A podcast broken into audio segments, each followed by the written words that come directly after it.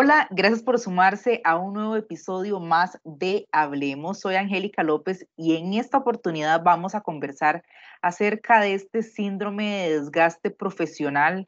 Claramente la situación actual nos lleva allá a tener un cierto tipo de cansancio de estar en esta dinámica del teletrabajo. Recordábamos hace un año aproximadamente, un poco más de un año, cuando las empresas mandaron a los trabajadores a la casa y esto se ha retomado con esta última ola que ha sido bastante fuerte a nivel país y también, bueno, hay otros que ya llevamos todo este tiempo en esta modalidad, así que ha sido bastante agotador. Y por eso es que queremos hablar de este tema tan relevante que yo creo que la mayoría de los trabajadores, si no es que todos nos sentimos bien identificados, y para ello hemos invitado a don Daniel Retana, él es psicólogo, autor del libro ¿Qué tiene que ver Dios con mis emociones? y entrenador en inteligencia emocional. ¿Cómo está Daniel? Bienvenido. Hola, hola. Eh, muchísimas gracias Angélica por la invitación y, y, de verdad que muy contento de poder compartir con ustedes este tema tan relevante y tan, tan pertinente en este tiempo en el que estamos. Claro, Daniel, como yo mencionaba en la introducción, bueno, ya yo creo que tenemos como dos perfiles de personas, la gente que, que tuvo una pequeña pausa o esperanza al inicio del año cuando las, algunas empresas ya dijeron a sus, a sus colaboradores, ya le dijeron a sus colaboradores que podían regresar a las oficinas porque la situación se había calmado un poco, pero también hay otra masa importante que eh, ha estado en teletrabajo ininterrumpidamente. Entonces, ¿cómo primero me gustaría abordar esto? ¿Cómo nosotros podemos procesar ese cansancio que estamos sintiendo desde ya hace bastante tiempo? Bueno, sí, comparto contigo en que esta es una época sin precedentes y, y que, bueno, nos, nos obligó a, a, a redimensionar nuestra vida laboral. Y efectivamente yo creo que una de las primeras eh, razones por las cuales debemos hablar de ese tema del síndrome del burnout es que la mayoría de personas que recurren o caen en este estado normalmente no se dan cuenta, eh, sino ya cuando la persona empieza a tener una serie de síntomas psicológicos, físicos, emocionales, familiares, eh, y entonces ya se empieza a sentir como un vacío a causa de el desgaste por el trabajo. Así que yo creo que la, la principal eh, herramienta que deberíamos eh, tomar en consideración cuando hablamos del agotamiento que, que es producto de este, de este exceso de trabajo es, es, ser muy sinceros con nosotros mismos, cómo, cómo estamos procesando las situaciones, cómo hemos venido gestionando las diferentes situaciones que hemos atravesado a lo largo del último año. Por ejemplo, he estado eh, quizás evitando hablar sobre este tema. Hay personas que suelen evitar su, su vida emocional llenándose de más trabajo y entonces piensan sí. que esa es la solución, ¿verdad? Trabajando, trabajando, trabajando y entonces, como te decía, caemos en un estado de inconsciencia y finalmente es muy difícil despertar de ese letargo en el que muchas personas caen y ni siquiera se dan cuenta. Así que mi primera eh, propuesta es, ojalá que podamos ser muy conscientes de cómo estamos llevando nuestra vida relacionada al trabajo. Si pudiéramos describir cómo puedo yo identificar eh, este síndrome y cómo se describe también, ¿verdad? Este, el síndrome del desgaste profesional, porque como bien decís, muy probablemente estoy ahí y no me he dado cuenta.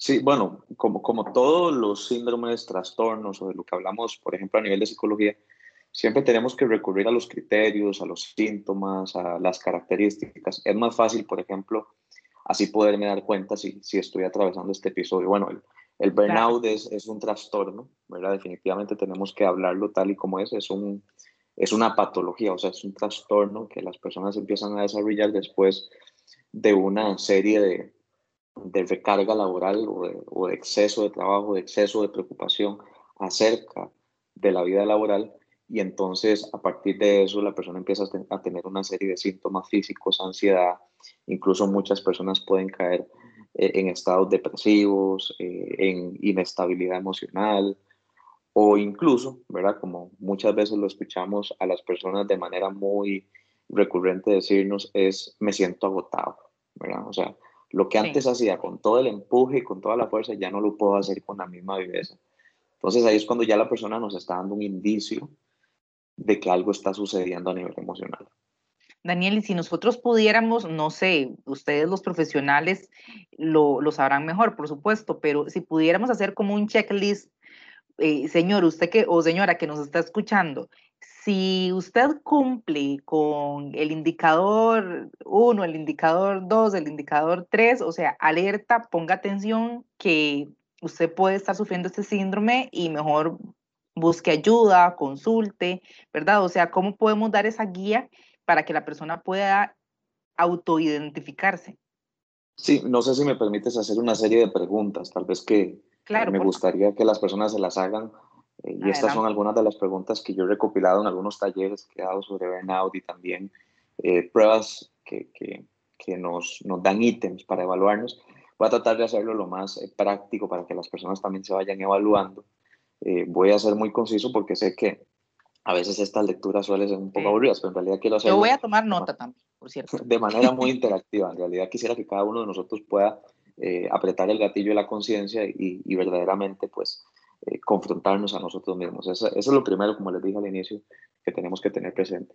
Lo primero es em, si te has vuelto irritable o impaciente, ¿verdad? Dentro de tu entorno laboral, incluso con los compañeros, con jefes, las tareas que anteriormente las podías hacer con normalidad te empiezan a generar ya un cierto fastidio. Esa es una de las primeras preguntas que yo siempre lanzo a las personas que están evaluándose en el burnout. En segundo lugar, si le falta energía para considerarse o para ser productivo. O sea, que el desgaste que está haciendo para hacer las tareas que habitualmente hacía hace algunos meses, hace algunas semanas, ahora le, le genera un desgaste mayor. Esa es una segunda pregunta.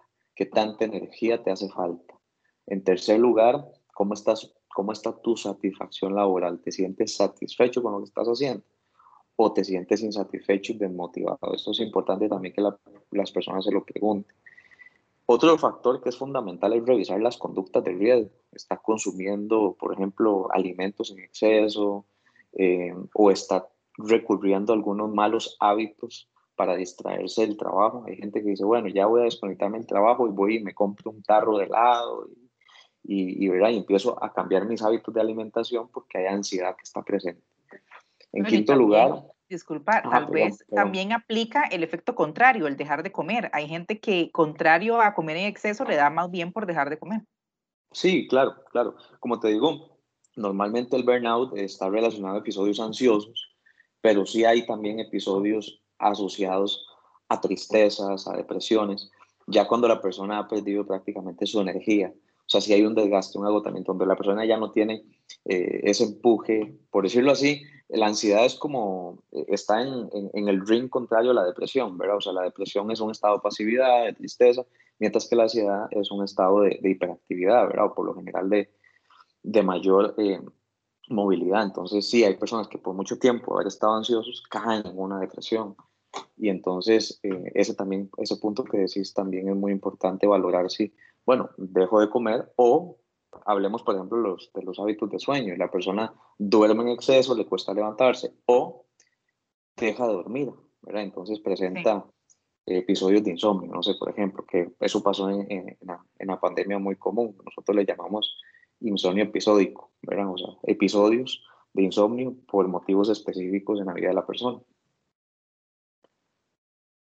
Y bueno, finalmente otra de las cosas que yo siempre menciono como, como una de las principales causas o, o señales eh, que uno tiene que percibir sin dudas es los dolores psicosomáticos. O sea, mi cuerpo ya está hablando por el desgaste. Entonces me duele el estómago, tengo una gastritis, tengo una colitis, un dolor de cabeza, es muy interesante porque eh, estas enfermedades por lo general debilitan nuestro sistema inmunológico. Sabemos que la enfermedad contra la que estamos batallando muchas personas hoy en el mundo eh, radica en, en, cómo tengamos nuestro sistema inmunológico también, ¿verdad? Entonces imagínense que el trabajo más bien sea un detractor de nuestra vida, perdón, de nuestro sistema de defensa. Entonces es muy interesante porque hay personas que sufren constantemente más enfermedades y uno los ve que se enferman más fácilmente porque están más estresados.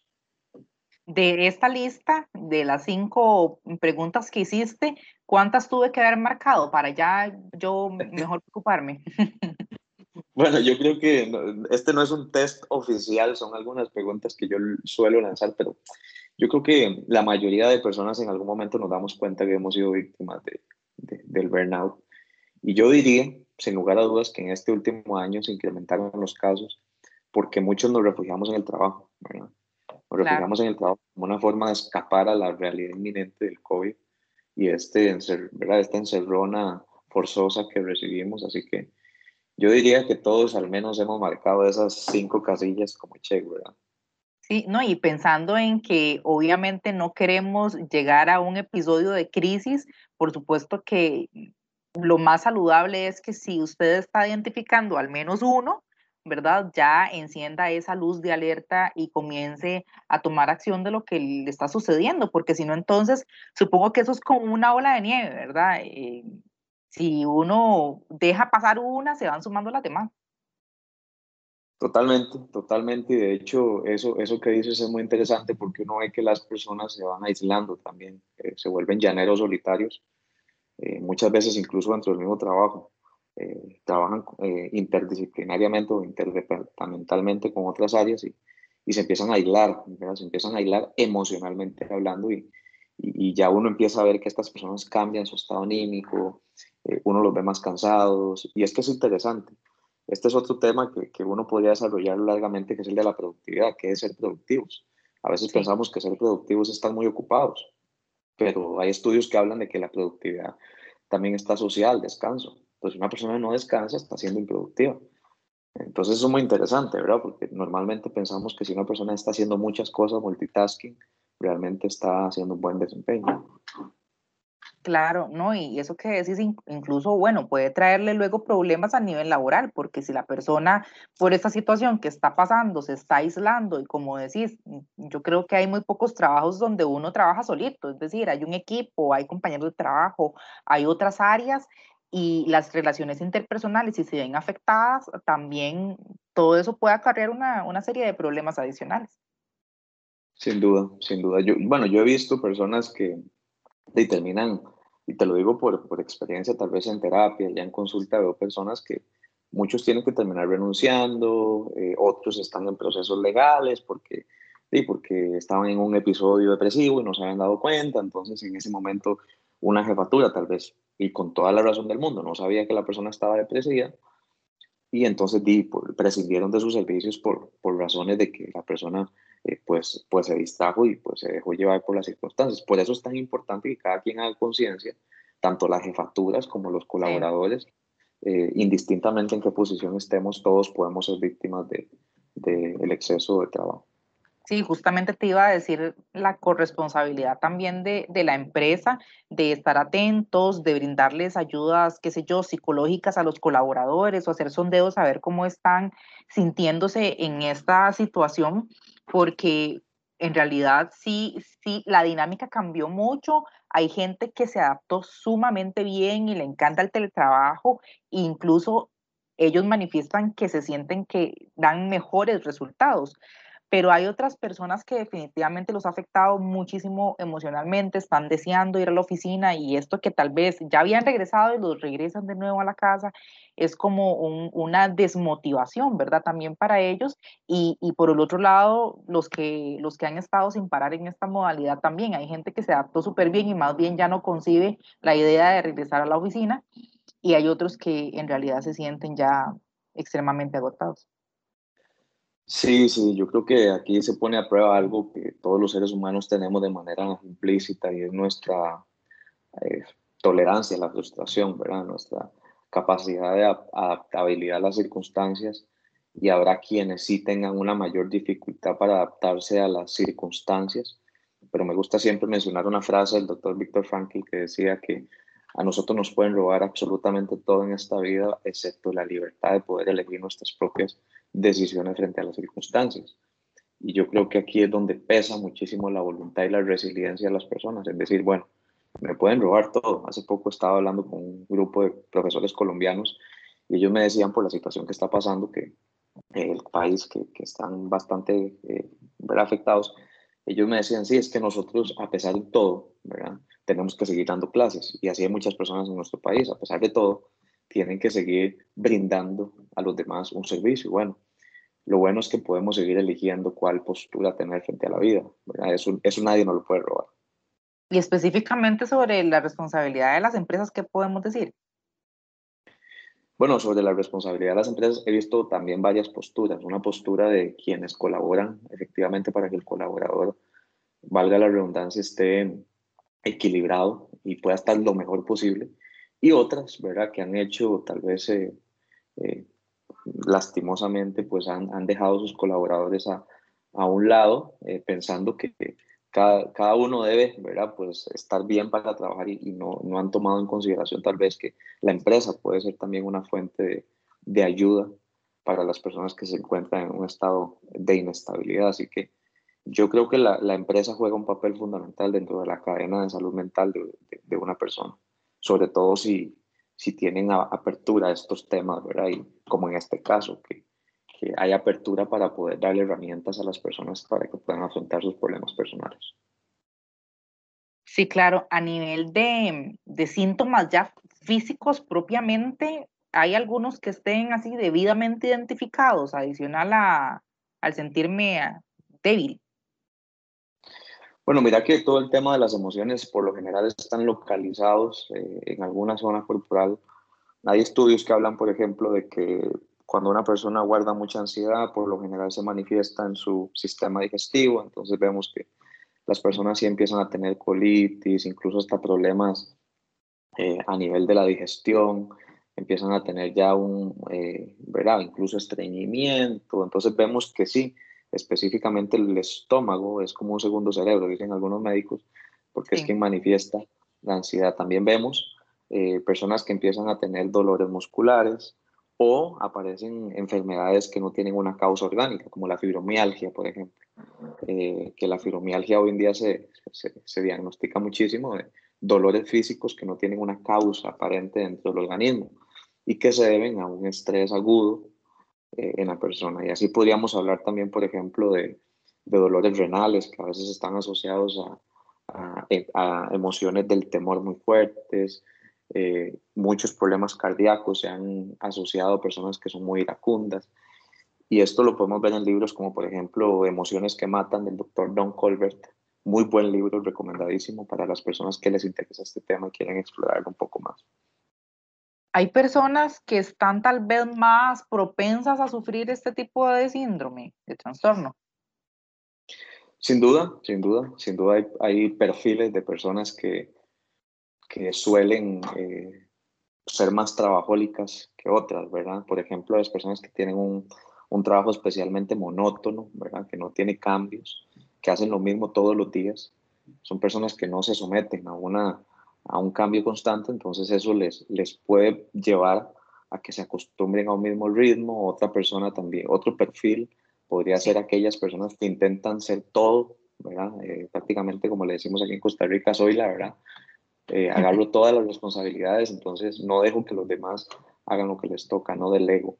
Eh, y otras personas que tienen conflictos en su vida personal, que, que suelen refugiarse en el trabajo como un escape a, a sus conflictos, o bien hablemos también de empleos en donde hay que dar un servicio muy intenso, háblese de la psicología, los doctores, eh, personas que están, no digo que, que, otras no, pero me refiero a los que están constantemente pues lidiando con, con temas emocionales con las personas, ¿verdad? También a un servicio al cliente, eh, etcétera. Entonces sí hay perfiles de personas que pueden estar más propensos a, a evidenciar este síndrome. Y ya para ir cerrando, tal vez como un tip o tips que le podamos dar a la gente para lograr canalizar mejor esta situación, qué sé yo, no sé si, si ya, ya hay recomendaciones dadas por los profesionales en psicología para poder abordarlo mejor. Ahora se escucha mucho la aromoterapia y, y la meditación, ¿verdad? No sé si en esa línea ustedes también hacen algunas recomendaciones específicas. Mira, sí, yo de hecho eh, dentro de mis capacitaciones trato de dar algunas recomendaciones prácticas porque eso es como, bueno, ya vimos cuál es la, la enfermedad, ahora cuál es la, la, la, medicina, ¿verdad? Sí. Y en primer lugar, yo, yo creo que es importante que busquemos apoyo, ya sea a través de un profesional, ya sea una terapia, ya sea una consejería, ya sea hablar con mi jefe, ¿verdad? Decir, mira, me siento ahogado. Eso es lo primero, uno tiene que comunicarse. Me siento ahogado, me siento mal, hablarlo con mi, eh, con mi familia. Entonces, el simple hecho de poder desahogarme es un factor clave en la expresividad emocional. En segundo lugar, yo debo eh, administrar los factores que me estén estresando. Por ejemplo, si yo tengo una rutina de 8 a 5, pero trabajo hasta las 7 y nadie me lo está pidiendo, entonces tengo que empezar a administrar esos factores de estrés, como por ejemplo un calendario mal organizado. Eh, también es importante que las personas tengan eh, un equilibrio, ¿verdad? Un equilibrio entre actividades personales, que hagan ejercicio, que busquen despejarse un poco desconectarse del trabajo. Entonces, bueno, apagaron la máquina y se fueron a caminar. Eh, uno no necesita tener dinero necesariamente para hacer ejercicio, eh, eh, o al menos movilizarse. Y cuidar las, los alimentos, ¿verdad? Muy importante siempre tener nuestras horas. Que voy a comer de tal hora a tal hora, ya lo tengo dentro de mi misma agenda. Entonces, cosas tan fundamentales como esas pueden empezar a ayudarle a una persona a organizar sus intereses, habilidades y pasiones laborales que ese es otro tema. Hay muchas personas que a veces pasan muchos años y no se han preguntado si lo que están haciendo eh, quizás pueda requerir alguna mejora, no sé, llevar alguna especialización o buscar un movimiento laboral. Y, eh, todo esto le ayuda a la persona a salirse de, ese, de esa cueva llamada burnout. Claro, totalmente. No, bueno, muchísimas gracias, Daniel. La verdad es que es un tema que da para más claramente. Eh, pero bueno, se nos acabó el tiempo y yo sí quisiera hacer un llamado a las personas a que ese ejercicio que nos compartió Daniel al inicio, lo hagan a conciencia y en serio no lo dejen solamente ahí en el papel, ¿verdad? O en la mente, sino que eh, se pregunten si en realidad necesitan alguna ayuda, si necesitan hacer algún cambio en, en la rutina, aunque sea para ver si hay alguna mejora, porque sí es un tema muy serio. El tema de la salud mental a veces se deja de lado y, definitivamente hay que, hay que abordarlo, ¿verdad? Entonces sí me gustaría dejar ese llamado a la gente para que se ocupe, para que esta situación no pase a más, por supuesto. Así que Daniel, agradecerte por haber compartido este espacio con nosotros. Gracias a vos y un placer conocerte y por supuesto que a la orden en todo lo que pueda ayudarles. Muchas gracias. Y a ustedes también agradecerles. Nos escuchamos en el próximo.